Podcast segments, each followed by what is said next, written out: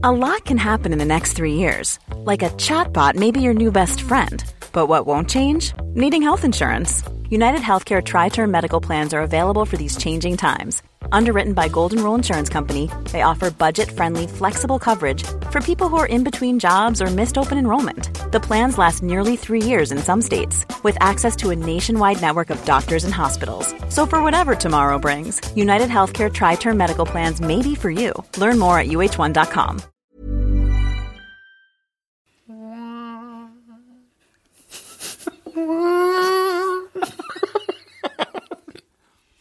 Na, na, na, na, na, na, na. Das war auch in dem Film. Baby, give it up, give it up. Das wäre sehr gut gewesen. Baby, give it up. Na, na, na, na, na, na, na, na, na.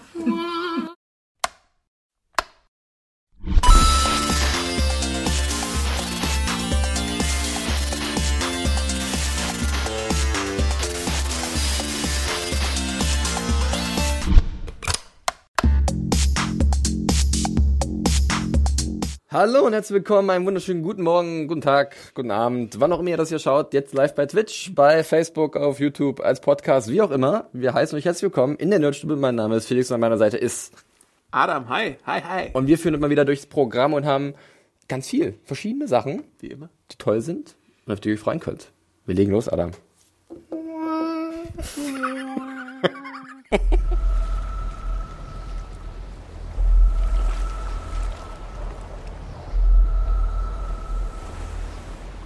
Don't waste your time looking back.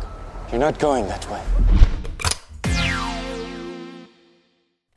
Sprechen wir zuerst über eine Serie, die zurückkommt am heutigen Mittwoch in den USA und ab morgen, ab Donnerstag auch bei Amazon wieder zu sehen ist, und zwar Vikings. Hey, Vikings. Adam, du bist großer Fan. Adam hast es, glaube ich, noch nie gesehen. Ich bin großer Fan von Vikings und möchte das jetzt mal ein bisschen so ein paar Leuten ans Herz legen, denn äh, wie bereits erwähnt, die vierte Staffel kehrt jetzt auch auf Amazon zurück. Die hat insgesamt 20 Episoden. Wow. Zehn liefen schon in diesem Jahr, so Februar, März, April rum. Und jetzt ist es soweit. Äh, es geht weiter mit den äh, ja, weiteren zehn Episoden dieser Staffel. Äh, und danach kommt noch eine fünfte, nochmal mit 20 Episoden. Ziemlich krass, hat das Ding insgesamt 70 Episoden. Und ich bin, wie bereits erwähnt, großer Fan. Ist eine coole Historienserie von Michael Hurst. Den kennen einige vielleicht von The Tudors. Du kannst dich erinnern? Ja, ja, ja. Ah, Historie. Äh, und äh, Camelot, glaube ich, auch. Und Elizabeth hat ja, glaube ich, auch ein Drehbuch geschrieben, ähm, das Ding mit Kate Blanchett, den Historienfilm. Also es ist sein Genre von Michael Hurst. Äh, ich kann mich erinnern, das dass, von Böhme. auch das von mir. Ich kann mich auch erinnern, dass Axel mal ein sehr langes Interview mit ihm geführt hat, Ah, eine halbe. Stunde oder so. Haben die einfach so ein bisschen über Vikings gesprochen, über diese Leidenschaft, die halt Michael, Hur Michael Hurst hat, über diese äh, Nordmänner und Nordfrauen äh, und, und die Kultur, die diese umgibt. Darf ich einen spontanen Comic-Tipp einwerfen? Bitte, oh, Äh, das ist fantastisch. Es gibt nämlich einen sehr coolen Comic von Brian Wood, der heißt Northlanders, äh, erschienen bei DC Vertigo, der deckt auch diesen Themenbereich ab. Einfach mal gucken und reinlesen. Northlanders. Genau. Ah, hier, inzwischen einmal mal reingeworfen. Hervorragend. Äh, ja, kurz zu Vikings. Äh, ich kann mal kurz erklären, um was es geht für die Leute, die es nicht kennen und die vielleicht jetzt Interesse daran haben. Es ist halt, wie bereits erwähnt, ein Historiendrama. Ähm, es geht um Wikinger, ja, äh, vor Vicky und die Wikinger? 1200 Jahren, würde ich mal behaupten, so im 8., 9. Jahrhundert. Äh, und die, ja, wollen halt auf große Fahrt gehen. Wir sehen so ein bisschen, wie ihr Leben aussieht. Es geht größtenteils um Ragnar Lothbrok, gespielt von Travis Fimmel. Den kennen einige eventuell aus Warcraft. Das ist, glaube ich, der bekanntere, bekannteste Film mit ihm zurzeit so. Äh, er ist auch ein sehr cooler Schauspieler. Warcraft war jetzt nicht so gut, aber in Vikings hat er äh, sehr großartig bis jetzt aufgespielt in diesen vier, oder sagen wir mal dreieinhalb Staffeln, die existieren. Drei komplette und eine halbe vierte. Ähm, und mit ihm reisen wir ein bisschen rum und wir lernen die Wikingerwelt kennen, die äh, Rituale, die Mythen, die Kultur. Und das ist oft ein bisschen abgefahren, sehr blutig, sehr heftig. Ja, es gibt so krasse Rituale, wo Leuten zum Beispiel ja irgendwie der Rücken geöffnet wird und dann werden die die Lungenflügel rausgekehrt. Das ist, das nennt sich der sogenannte Blutadler. Das Okay. ist so ein Bestrafungsritual. Das ist, das ist schon ziemlich heftig. Vielleicht werde ich jetzt ein paar Leute damit abstoßen, aber schaut trotzdem rein. Wenn Denn- Felix nämlich die Review schreibt, hört man es immer aus seiner Ecke. Ah, uh, i, ah. Es ist eine sehr schmerzhafte Serie, auf jeden Fall. Also äh, sie halten nicht hinterm Berg mit ähm, Gewaltdarstellungen, aber das ist jetzt nicht irgendwie das Alleinstellungsmerkmal. Das Interessante ist wirklich daran, wie authentisch das alles aufgearbeitet ist und äh, wie sehr man mit den Charakteren mitfiebert. Vor allem die Hauptfigur äh, Ragnar Lothbrok ist halt jemand, der so für uns eigentlich der Held der Geschichte ist, aber im Laufe dieser Serie immer mehr, ja, äh, ich will nicht sagen Rost ansetzt, sondern eher so in die dunkle Bereiche ab, abdriftet als Charakter und so ein bisschen zu hinterfragen ist in dem, Wird er was einfach er gezeichnet von dem, was ihm passiert oder was ist da los? Er ist auf jeden Fall jemand, der sehr ambitioniert ist und große Pläne hat. Gerade am Anfang ist es sehr spannend zu sehen, wie unschuldig er fast schon wirkt. Er ist so eine Art Farmer zu Beginn der Serie und entwickelt sich äh, dann im Laufe der Serie halt zu einem sehr machthungrigen, äh, teilweise auch ähm, so eine Art Kontrollfreak, ja, über den halt alles gehen muss von den Wikingern, ähm, der auch keine Gnade zeigt bei möglichen Konkurrenten und immer mehr will. Und das konsumiert ihn auch so ein bisschen. Und das ist sehr spannend, ähm, das mitzuverfolgen. Und da sieht man schon so eine Art Charakterstudie dieser Figur. Aber um ihn herum gibt es natürlich noch ganz viele andere spannende Figuren. Zum Beispiel, wen ich sehr mag, ist Lagertha. Das ist seine Frau, gespielt von Catherine Winnick. Und das ist so eine klassische Shield Maiden. So eine richtige äh, Powerbraut, die halt mit ihren eigenen Kämpferinnen mit in die Schlacht zieht und äh, sich auch sehr gut behaupten kann in dieser von Männern dominierten Wikingerwelt. Wobei gerade die Welt der Wikinger auch gezeigt hat, oder das zeigt es auch in der Serie, dass das halt nicht so einfach nur von Männern bestimmt wird, sondern dass halt die Frauen schon fast eine gleichberechtigte Rolle haben. Ähm, oder sie haben eine gleichberechtigte Rolle und dementsprechend können sie auch als äh, Lords über gewisse Regionen halt auch herrschen, wie es halt auch bei Lagertha irgendwann der Fall ist. Ja, ähm, es ist jetzt, wie gesagt, jetzt in der vierten Staffel. Es wird noch ein bisschen weitergehen. Gab es da nicht auch kürzlich erst einen relativ großen Bruch, also ohne zu viel zu verraten? Das gab es tatsächlich jetzt zur Halbzeit der vierten Staffel. Ähm, man kann auch mal ganz offen sagen, dass die Serie ab und zu mal so kleine Zeitsprünge macht. Und ähm, das ist natürlich dann auch interessant, rein geschichtlich gesehen. Denn Hurst möchte gerne voll reingehen in dieses Wikinger-Thema und muss jetzt auch ein paar Zeitsprünge machen, um halt auch die bekanntesten Persönlichkeiten dieser historischen Epoche ein bisschen zu beleuchten. Ähm, ich bin gespannt, wie sie es jetzt äh, gestalten werden, wenn es weitergeht. Denn es ist schon ein relativ großer Sprung. Ich, ich will nicht zu viel verraten, aber es verändert sich einiges und ich war da auch sehr überrascht und auch, sagen wir mal, positiv überrascht, als es soweit war, zum, zur Staffelhalbzeit ähm, im April diesen Jahres. Äh, und deswegen bin ich jetzt auch sehr ähm, interessiert daran, wie sie es aufziehen werden. Aber ich blicke natürlich auch mal gerne wieder zurück, denn wenn äh, ich mich erinnern kann, wie toll halt auch Vikings zum Beispiel Schlachten umgesetzt hat. Ab und zu überlegt man so, okay, die Taktik der Gegner ist jetzt ein bisschen hohl, aber diese Inszenierung, ähm, dieses Handgemachte, das, also das ist wirklich, da werden viele Extras eingesetzt, es ist auch wirklich viel, viele Kulissen sind äh, gebaut, wenig äh, Greenscreen-Aufnahmen, wenig CGI. Sehr gut. Das merkt man der Serie einfach an und da fühlt man sich voll reingezogen in diese Schlachten. Genauso wie in die Charakteraugenblicke, die halt da so ex äh, existieren und entstehen. Darf ich die plakative Frage stellen? Ja, ist Vikings eine gute Serie, um die Pause von Game of Thrones zu überbrücken? Das habe ich schon sehr oft gehört, tatsächlich, diesen Vergleich. Also Game of Thrones hat natürlich dieses Fantasy-Element und bei Vikings gibt's halt auch so eine übernatürliche Komponente. Es Die gibt sind zum ja auch Beispiel- götterhörig, oder? Richtig, Ja. es, es ist, das spielt eine große Rolle, die nordischen Gottheiten, Odin, Thor und noch mehr, äh, Loki, der Trickster, ähm, und, und also es sind ja alles auch äh, Gottheiten, die halt diese Leben der Wikinger bestimmt haben und nach dem sie sich auch richten. Und irgendwann ist es auch sehr spannend zu sehen, wenn halt ähm, das Christentum damit reinkommt. Und da gibt es auch einen Charakter gleich zu Beginn der Serie, äh, der Mönch Atelstan, der halt so Ragnar ein bisschen aufklärt, wie halt die Christen äh, die Welt sehen. Und das ist auch ein sehr spannender Konflikt. Aber klar, ähm, durch diese Gottheiten kommt gerade von der Wikingerseite auch sehr viel in Richtung, was für Rituale gibt es. Es gibt so einen Seher, der immer so Vorhersehungen hat und, und so Vor Vor Vorhersagen gibt. Und äh, das wirkt ab und zu so ein bisschen trippy, also wie als hätten sie alle ein paar Pilze geschmissen oder so und würden so ein bisschen ums Feuer rumtanzen, hätten dann eine Eingebung. Ähm, aber das macht auch einen besonderen Reiz der Serie aus, die dann sehr ähm, experimentell wird, um das mal so zu beschreiben, Okay. aber sehr viel, äh, trotzdem sehr viel Spaß macht.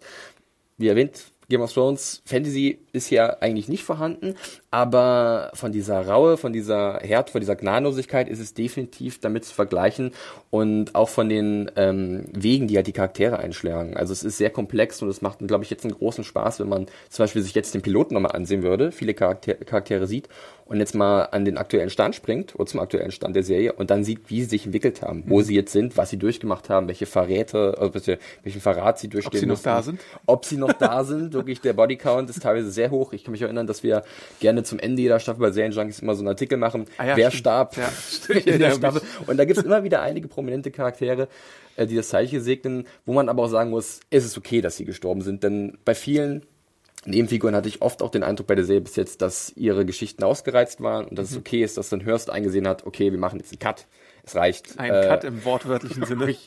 und äh, wir machen weiter mit neuen Figuren, die vielleicht wieder spannendere, interessante Geschichten haben. Es ist nicht alles Gold, was glänzt in Vikings. Es gibt auch so ein paar Handlungsstränge in diesen bisherigen Staffeln, die so ein bisschen ja, ich möchte nicht sagen, äh, öde sind, aber so ein bisschen vor sich hin äh, wabern, ohne dass halt da wirklich viel passiert. Da gibt's halt einfach äh, Örtlichkeiten in der Serie, wo man sich eher hinwünschen sagt, ach, ich würde jetzt lieber wieder ein bisschen England rumhängen mit King Egbert, auch ein sehr cooler Intrigant äh, in, in dieser äh, Serie, gespielt von Linus Rogue.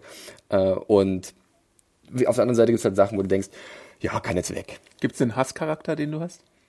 Ähm, schwer, ganz schwer. Ich möchte ja auch nicht so irgendwie was vorwegnehmen, denn es gibt tatsächlich Charaktere, die man am Anfang liebt, wo man dann irgendwann merkt, nee, das ist eigentlich ganz schön durchtriebene Schlange und äh, ob jetzt männlich oder weiblich, sagen wir, vollkommen dahingestellt. Also es gibt auf beiden Seiten Charaktere, wo man denkt, nee, das, das ist ein, ein durchtriebener, hinterlistiger Charakter, aber ähm, die Serie schafft es auch immer wieder, die halt auch, also dass die Sünden diese Charaktere einholen. Und so trifft das Event auch irgendwann auf Ragnar zu, der halt genug schlimme Dinge getan hat in seiner Zeit als Wikingerfürst, die ihn sicherlich irgendwann noch einholen werden.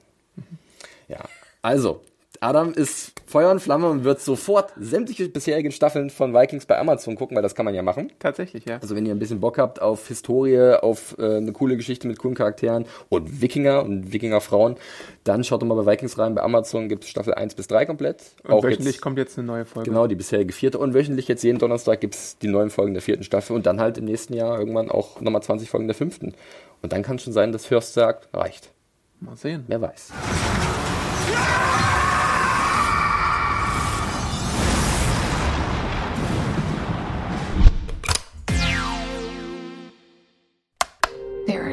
that define your story beyond your life.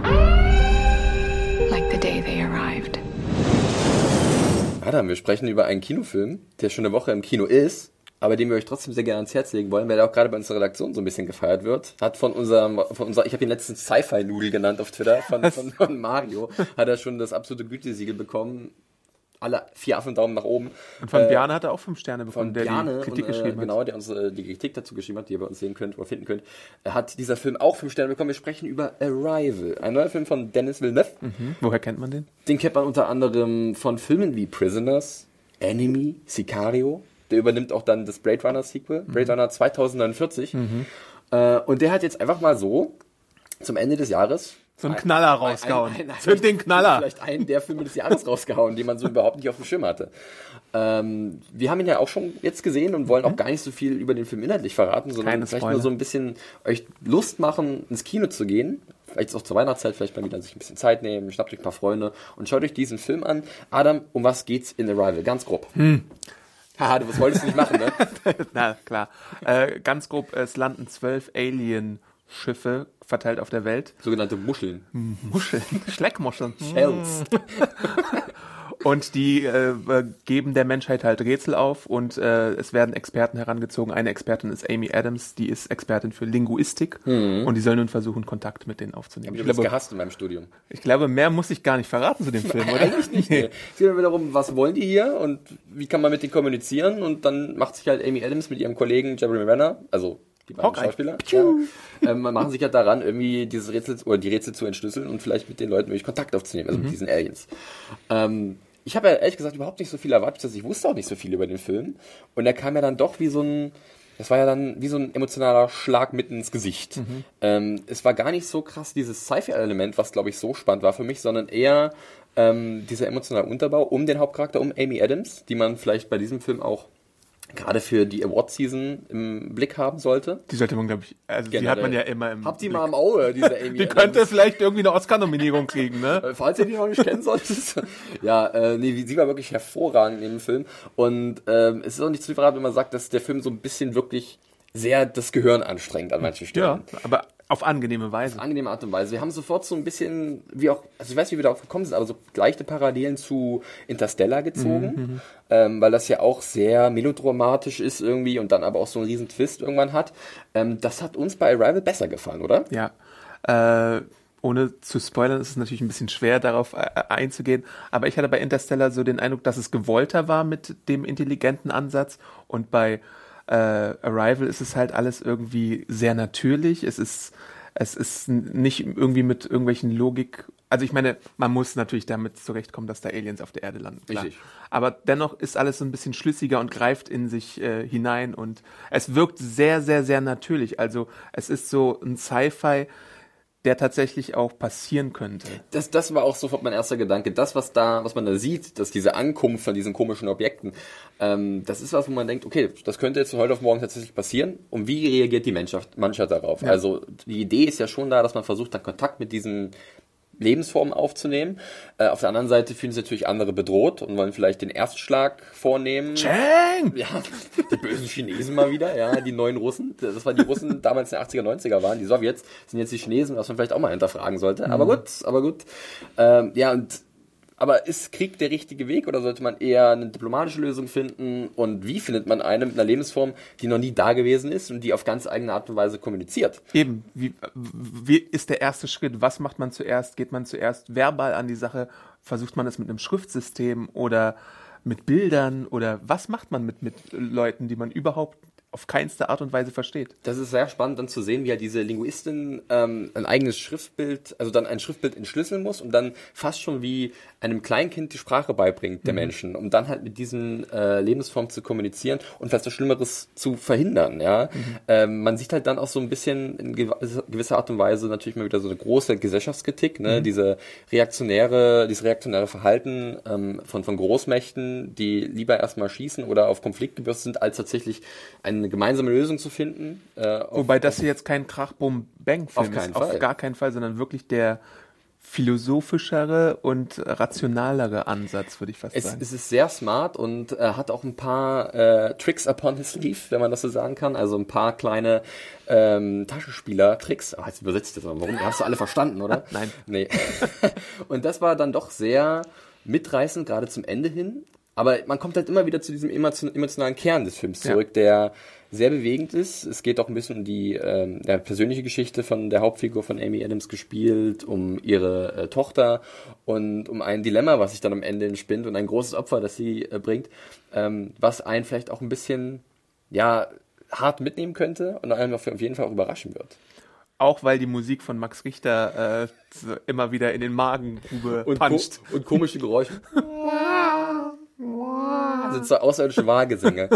äh, ja, aber Max Richter, du hast ihn erwähnt, wir kennen ihn äh, von The Leftovers, wo er den Soundtrack beigesteuert hat. Ich habe so lange gebraucht, bis ich gemerkt habe, dass es Leftovers war, woher ich diesen Song kannte. Aber Ja. es ist halt, es, es funktioniert halt immer wieder und geht auf die emotionale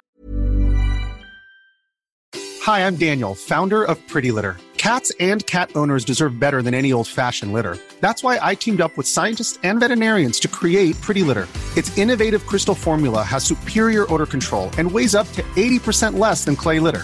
Pretty Litter even monitors health by changing colors to help detect early signs of potential illness. It's the world's smartest kitty litter. Go to prettylitter.com and use code ACAST for 20% off your first order and a free cat toy. Terms and conditions apply. See site for details. Es, es, Tränendrüse. drückt, es drückt die richtigen Knöpfe. Ähm, deswegen schon mal hier auf jeden Fall Empfehlung. Arrival, schaut ihn euch noch an. Ähm, der ist gerade so ein kleiner Sleeper-Hit, habe ich den Eindruck. Ne? Also wir waren im Kino, es war pickepacke voll. Ja. Und ich dachte erst, die ganzen Menschen wollen Fantastic Beasts oder so. Das sind wahrscheinlich auch die andere Hälfte, aber der Großteil ist auch mit uns mit rein.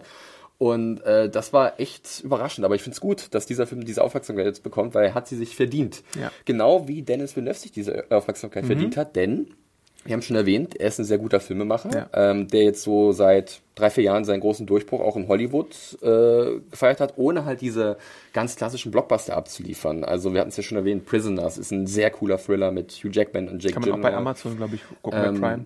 Der, ging, der geht, glaube ich, so zweieinhalb Stunden, ist Mhm, sehr lang und ich habe die Länge auch irgendwann gemerkt, aber das ist echt zum Nägelkauen. Also da gibt's Szenen, äh, da, da, da, da sinkt man in seinen Sitz rein und hält sich, äh, krallt sich fest an den Lehnen. Ähm, das, das fand ich sehr äh, wahnsinnig spannend. Es ist, es ist immer, also die Filme von Villeneuve, ich habe bisher Prisoner, Arrival und jetzt äh, Sicario gesehen äh, davor. Äh, das sind immer so Filme, wo man so komplett angespannt ab einem gewissen Ja. Moment im Kino sitzt und sich denkt, Ich weiß nicht, wie er es macht. Also er zieht einen komplett rein Ja. und lässt ihn auch nicht mehr los. Also ähm, ich denke, Grund könnte sein, dass er halt immer diesen emotio- emotionalen Kern irgendwo findet in den Charakteren. Und es äh, ist relativ Geschichte. minimalistisch erzählt, finde ich auch. Also er braucht gar nicht so viel, um dich hineinzuziehen, aber er schafft es irgendwie mit so tief persönlichen äh, Konflikten, die die Figuren da durchstehen müssen. Ob es jetzt ist bei Hugh Jackman in Prisoners, äh, um Sein den Vater, der nach seiner verschwundenen Tochter sucht, Genau. oder zwei Mädchen, die verschwunden sind. Und dann äh, gibt's noch einen, einen, wahrscheinlich einen Killer, der irgendwie sein Unwesen treibt und Jack Gyllenhaal ist der Cop, den halt auch sucht. Oder bei, bei Sicario diese ganze Drogengeschichte mit Mexiko und dem Drogenkrieg, das ist halt alles, äh, das, das geht einem nahe. Oder mir ging es zumindest Ja, was nahe. mir auch immer auffällt bei Villeneuve, gerade bei seinen, bei den Filmen, die ich gesehen habe, also auch zum Beispiel Enemy ist, dass er halt auch mal gerne ein Faible hat für ähm, gewisse Farbtöne. Ne? Ja. Ich meine, Prisoners ist sehr bieder gehalten, sehr grau und triest, auch ein bisschen bläulich. Äh, Arrival würde ich auch in die Richtung packen. Ähm, Sicario ist gelblich eher, so ein bisschen Ja. Sepia-mäßig und auch Enemy geht in die Richtung. Also Enemy ist, glaube ich, auch einer der Filme von Villeneuve, der auch mit am abgefahrensten ist. Der war jetzt von, von diesem Mindfuck, um das mal so zu formulieren, im Vergleich auch zu Arrival, ähm, vielleicht am ehesten dran. Also wer Enemy nicht kennt, auch wieder Jake Gyllenhaal in, in einem sehr interessanten Psychothriller, äh, der sehr schräg ist. Also ich habe den im Kino gesehen und war danach ein bisschen perplex. Also den kann ich auch nur empfehlen. Den müsste man eigentlich jetzt auch schon irgendwo finden können. Ich weiß es gerade gar nicht. Einfach mal ein bisschen googeln. Also kaufen kann man den auf jeden Fall. Das auf jeden. Fall. Also ähm, da, da geht er halt auch tief in diesen Charakter rein, in die Hauptfigur und hat entwickelt dann ein seltsames Interesse an Spinnen. Also jeder, der so Arachnophobie hat, ne, der sollte vielleicht diesen Film meiden. Okay. Äh, oder sich jemand suchen, der sich festkrallen kann. Weil Enemy geht in ja sehr besondere Wege. Aber Aber Schlangen hat er ja zum Beispiel auch mal. Der, der geht halt immer auch auf die menschlichen Ängste ja, runter. ja, ja, äh, Prisoners, Ja. ja, da gibt's auch sowas. Und wir hatten es auch erwähnt, er macht den neuen Blade Runner dann, wenn es dann soweit ist. Mit Ryan Gosling mit und Ryan Harrison Gosling Ford. Harrison Ford. Äh, Ridley Scott ist, glaube ich, als Producer am Start und es gibt auch schon ein Setbild, wo die alle sich so ein bisschen beraten. Äh, okay, wo schicken wir jetzt welchen Androiden Okay, hin? Keine. Ahnung. Äh, Blade Runner ist ja auch ein Kultfilm aus den 80er Jahren, auch einer der Filme von Harrison Ford, wo er halt gerade alles gerockt hat. Ne? Das war ja irgendwo zwischendrin, zwischen Star Wars und Indiana Jones, als er den gemacht hat. Und äh, hat auch eine große Fanbasis. Da kann man sich wieder ein bisschen streiten. Brauchen wir jetzt eine Fortsetzung von so einem Film? Äh, wenn die Idee stimmt, schauen wir mal. Mit Dennis Villeneuve haben sie echt einen guten Filmemacher an Land gezogen, der äh, sicherlich da auch seine eigene Vision mitbringen kann. Und, wenn ich mir vorstellen kann, dass er dieses dystopisch-futuristische sehr gut einfangen kann mit seinem Stil, also mit seinem visuellen Bei Arrival hat er auf jeden Fall seine Visitenkarte hingelegt und gesagt, guck mal, das kann ich, das ist interessant und äh, mal sehen, wie es bei Blade Runner wird. Ja, dann vielleicht mit so einer Neonpalette oder so. Ja, ähm, wobei das wäre eher so ein Reffen-Ding dann wahrscheinlich. Nee. Der ist ja sehr verliebt in seine Neonfarben. Aber das werden wir sehen, wie es aussieht. Also habt auf jeden Fall Dennis Villeneuve auf dem Schirm, äh, auch für die Zukunft. Und schaut euch Arrival im Kino an und generell das Övre von ähm, Villeneuve wäre vielleicht mal einen Blick wert. Äh, vielleicht auch mal seine jüngeren Filme, von denen habe ich nicht so viel gesehen. Also Sicario und äh, Prisoners gibt's auf jeden Fall bei Amazon Mhm. Prime, soweit ich weiß. Ja. Und Enemy dürfte auch irgendwo darum schlurfen. Netflix oder Amazon, schaut einfach mal. Jo. I go back in. Why does this feel worse?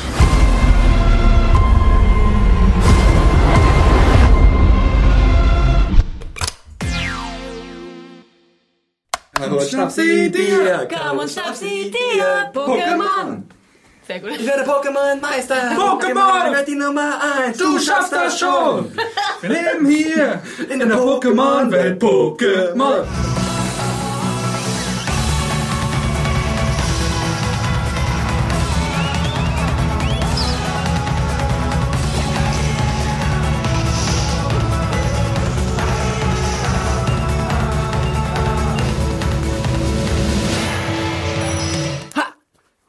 Wir haben hier jemanden, der will der Allerbeste sein. Wie keiner vor, vor ihm war. Ja. Ganz allein. Da fang schnappt ich sie sich ja, ich- und, äh, aber er kennt auch die Gefahr. Herzlich willkommen, Henning. Hallo? Äh, wir sprechen etwas über fantastische Pokerwesen und wo man sie finden kann. Das ist, Das ist ja, ist das vielleicht ein Marketing-Ding gewesen, das so zu timen? Mit der, mit dem Release von, von, von Fantastischen Tierwesen und den neuen äh, Episoden, Episoden sag ich schon, Editionen von Pokémon, Sonne, Mond. ich weiß es nicht. Vielleicht, passt gut zusammen. Vielleicht gibt's noch ein Add-on, wo wir dann die fantastischen Tierwesen von Harry Potter Wo du den fangen. Niffler fangen kannst. Niffler. Ah, das wäre gut. Das ist so eine Mischung aus Sandan und was anderem. Der Niffler wäre vielleicht ein Unlicht-Boden-Pokémon. Ah. Ja, komm, wir lernen schon ein bisschen ab. Wir sprechen tatsächlich etwas über die neuen Pokémon-Editionen. Sonne und Mond. Henning Yay. ist großer Pokémon-Fan. Auf jeden Fall. Äh, seit wann? Äh, ich glaube, seit so 18 Jahren. Ich glaube, ich Mhm. habe mit 10, 11 angefangen. Erste Generation. Rot oder blau? Äh, rot. Sehr gut. Damals rot, Team aber, Rot. aber heute bin ich eher Team Blau, weil Echt? ich meine Liebe zu Turtok einfach Ja. immer größer geworden ist. Also Shiggy und Turtok sind meine Nee, Faves. nee, Glumanda nach wie vor. Shiggy ist ganz dahinter. Bisa Sam war immer der ungeliebte Dritte bei mir, äh, muss ich leider zugeben. Aber Ja, das war früher bei mir auch so, aber mittlerweile ist bei mir Shiggy Nummer 1, Bisasam Nummer 2 und Glumanda ist bei mir auf Platz meine, bei drei. Shiggy hat auch natürlich, also bei Glumanda, wenn ich jetzt mal an die Serie denke, ja, da war Glumanda die sehr tragische Vorgeschichte, ja. Ja. und Shiggy war der Coole mit der Sonnenbrille und seine Ja, Gang. Hallo, hatte eine Gang. Die Shiggy-Truppe da, die immer äh, Unheil gestiftet ja, hat. Glumanda war im Anime natürlich auch der coolste, weil er sich entwickeln durfte. Ja, das stimmt. Der schre schreckliche Anime. Gut. Naja, gut. So viel dazu. Das war die Nerdstimme. Nein. Wir sprechen wirklich jetzt über Sonne und Mond, äh, beziehungsweise über die Edition, die du gerade spielst, Ja, genau. die da wäre. Ja, ich habe Pokémon Sonne. Sonne. Ich bin auf der Seite des Lichts. Äh, was ist denn jetzt das Besondere an diesen neuen Editionen? Sonne, Mond, das hört sich ja interessant an. Also was äh, erstmal die beiden Editionsunterschiede angeht, ist es ziemlich cool diesmal, weil die ist mittlerweile ein bisschen größer. Früher war ja der Unterschied zwischen Rot und Blau minimal. Du hattest ein paar Pokémon, die konntest nur da kriegen, Genau. ein paar Pokémon, die konntest du nur da kriegen. Bei Sonne und Mond ist der größte Unterschied, dass das sozusagen zwölf Stunden zeitversetzt ist. Also wenn bei Pokémon Sonne gerade Tag ist, ist Mhm. bei Pokémon Mond zum Beispiel gerade Nacht. Und dann hast du natürlich wieder unterschiedliche legendäre Pokémon. Das sind dann die, die auf den, auch auf den Covern zu sehen sind, die man vielleicht einblenden kann hier. Das, das klassische Spielchen. Ähm, aber ich habe auch im Vorfeld gelesen, dass sich generell beim Spielprinzip von Pokémon, beziehungsweise von Sonne und Mond, ein bisschen was verändert hat. Ein bisschen was Großes vielleicht sogar, denn es gibt keine klassischen Orden mehr. Genau, das ist eigentlich äh, der größte Unterschied. Also wir sind jetzt in der Alola-Region, die ist so ein bisschen an Hawaii angehaucht und äh, machen so Tanzbewegung. Und äh, unser Protagonist, ähm, der kommt aus Kanto, also Ja. aus der Welt von Rot und Blau und ist gerade mit seiner Mutter dahin gezogen. Mhm. Und wir, er hat einen Vater, das ist übrigens auch neu. Wir hatten bis jetzt noch keinen äh, Protagonisten, der einen Vater hat, der taucht aber nicht auf. Also ich bin noch sehr gespannt, wer dieser Vater aus Wer Kanto vielleicht der ist. Böse? Ja, vielleicht ist es rot oder blau sogar, ich weiß es nicht. Auf jeden Fall ist da Ach so, du meinst von den alten Editionen der ja, weil wir sind jetzt ja Protagonist? mittlerweile 20 Jahre sind. Stimmt, stimmt. Ja, der Protagonist ist so elf, ist jetzt gerade hingezogen Ja. und ähm, ja, der wird äh, recht schnell von einem, also wir haben vier Inseln, das ist so das Ding, und jede Insel hat so einen Beschützer-Pokémon. Die sehen so ein bisschen aus wie so hawaiianische Masken, die sind sehr stark und ähm, die kriegen wir aber gar nicht so richtig zu Gesicht, aber eins von diesen beschützt äh, unseren Helden und dadurch haben so ein paar das Gefühl, Mensch, der könnte auserkoren sein und ähm, Der darf, Auserwählte. Genau, und der darf dann ähm, sozusagen so ähm, alle Inseln abreisen und Inselprüfung ablegen. Und das ist genau, das ist nicht so ganz wie diese Ordengeschichte, sondern ein bisschen anders. Auf jeder Insel hast du nicht nur Trainer, die du besiegen musst, sondern auch Pokémon. Es gibt so ein Pokémon, das ist sozusagen das Herrscher-Pokémon der Insel und das musst du auch angehen, musst verschiedene Prüfungen ablegen. Das sind nicht immer nur Kämpfe. Das, das ist ja ein sehr spannender neuer Ansatz Genau. irgendwie, aber ähm, ich überlege auch gerade, ist bei Pokémon nicht generell in den letzten Generationen so das so gewesen, dass man sich mehr zu einer Art wirklich Rollenspiel halt entwickelt Ja, hat? also das ist auch, in, das ist für mich auch die größte Stärke von dem äh, Spiel, dass man sich der ganze Plot insgesamt sehr, sehr gut aufbaut. Also du hast mittlerweile, es war ja wirklich die ersten vier Generationen, sage ich jetzt mal grob, drei, vier Generationen, immer das gleiche Prinzip. Jagen und sammeln. Jagen und sammeln, Orden fangen, Liga, fertig. Und äh, was währenddessen passiert, ich weiß noch zum Beispiel bei Rot und Blau, war dieser Team Rocket-Handlung, war für mich eher das, was mich gestört hat, Ja. weil ich weiterkommen wollte. Und jetzt bei der Generation war es für mich eher andersrum. Also ich hatte eher total Lust auf den Plot, der sich nebenbei entwickelt, weil Mhm. der echt gut erzählt war. Das ist zum Beispiel ganz gut. Und wenn du es jetzt spielst, du spielst auf welcher, auf dem Nintendo 3D? 2DS. 2DS spielst Genau. du's. Ähm, wie ist das technisch umgesetzt? Also ich habe gesehen, dass es auch wieder so Doppelkämpfe gibt und da gab es aber auch so ein paar Berichte, dass ab und zu die Performance da so ein bisschen leidet, dass halt das so ein bisschen ruckelt. Äh, hast du da schon so Erfahrungen gemacht? Manchmal ist es wirklich, ja, das hatte ich aber nur ganz selten. Manchmal ist es auch ein bisschen langsam. Die Ladebildschirme sind manchmal nicht ganz so schnell. Es gibt aber, ja, es gibt wieder Doppelkämpfe, aber es gibt auch einen neuen Kampf und zwar ist das so eine Art Viererkampf. Uh. Und ähm, das muss man sich so vorstellen, du hast vier Trainer und jeder setzt ein Pokémon ein und jedes Pokémon kann jedes andere Pokémon äh, Alle- alle gegen alle? Alle gegen alle. Aha. Und das ist ganz cool. Da kannst du dich dann zum Beispiel dann zu drei, zu dritt auf einstellen oder so wie auch Kannst du den Leuten permanent in den Rücken fallen? ja, sozusagen. So das äh, habe ich aber nur ein bisschen angetestet, Ja. aber das fand ich schon mal ganz cool. Und was, was ganz besonders Neues ist der sogenannte Z-Move. Uh.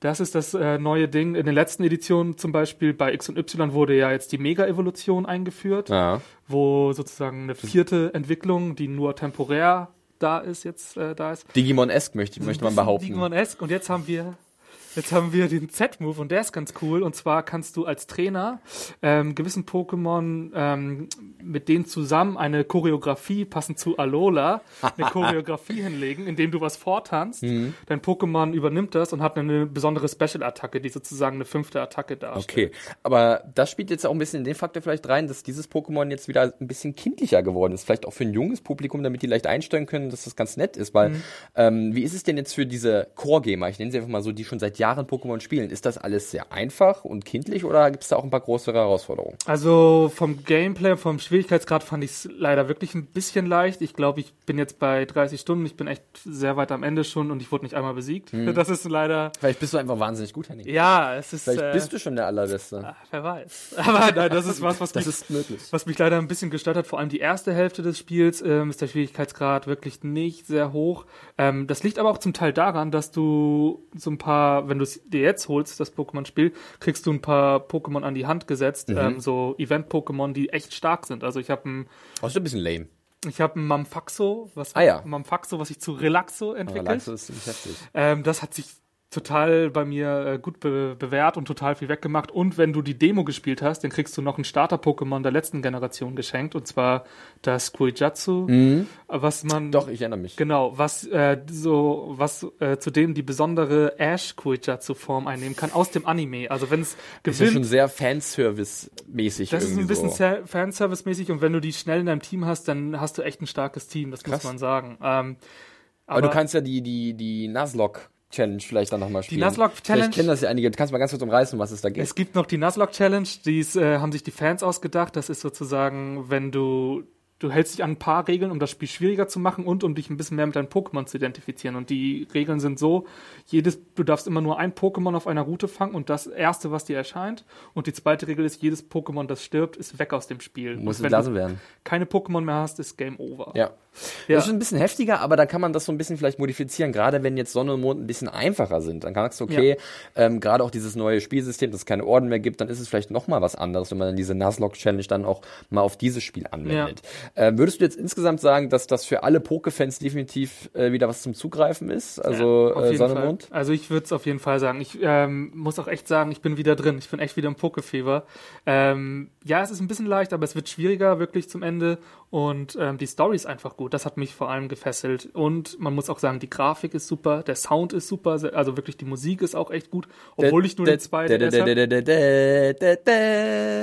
Genau so.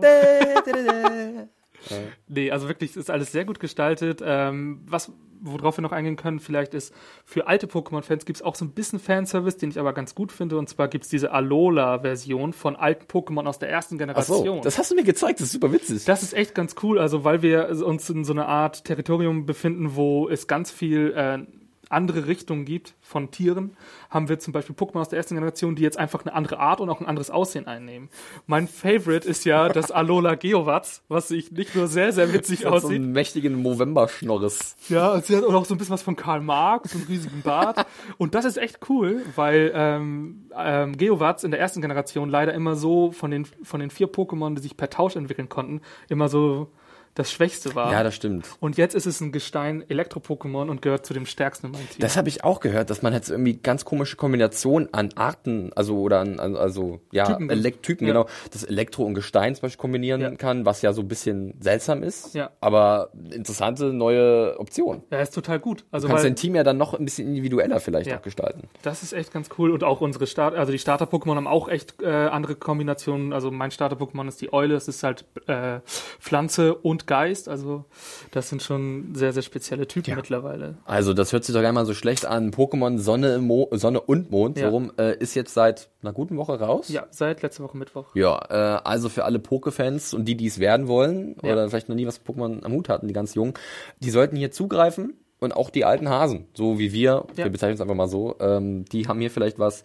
ähm, womit sie viel Spaß haben können. Das macht sehr viel Spaß. Na dann, zockt mal po äh, Pokémon hier. Sonne, Mond mal wieder, ne? Los, Henning.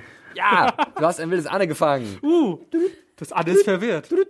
Anne hat sich Verwirrung selbst verletzt. Nein, auf, Anne, du nicht, nein!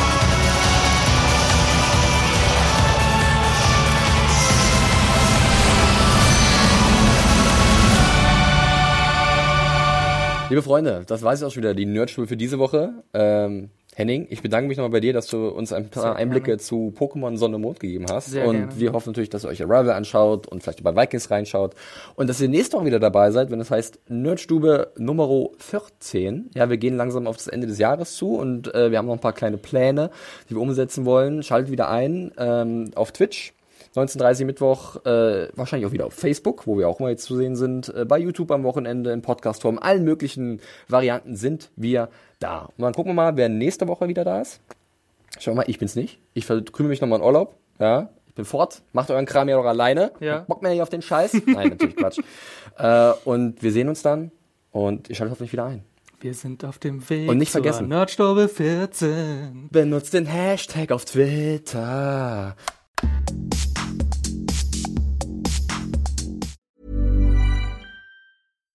Hi, I'm Daniel, founder of Pretty Litter. Cats and cat owners deserve better than any old fashioned litter. That's why I teamed up with scientists and veterinarians to create Pretty Litter.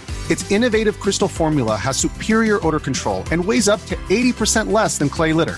Pretty Litter even monitors health by changing colors to help detect early signs of potential illness. It's the world's smartest kitty litter. Go to prettylitter.com and use code ACAST for 20% off your first order and a free cat toy. Terms and conditions apply. See site for details.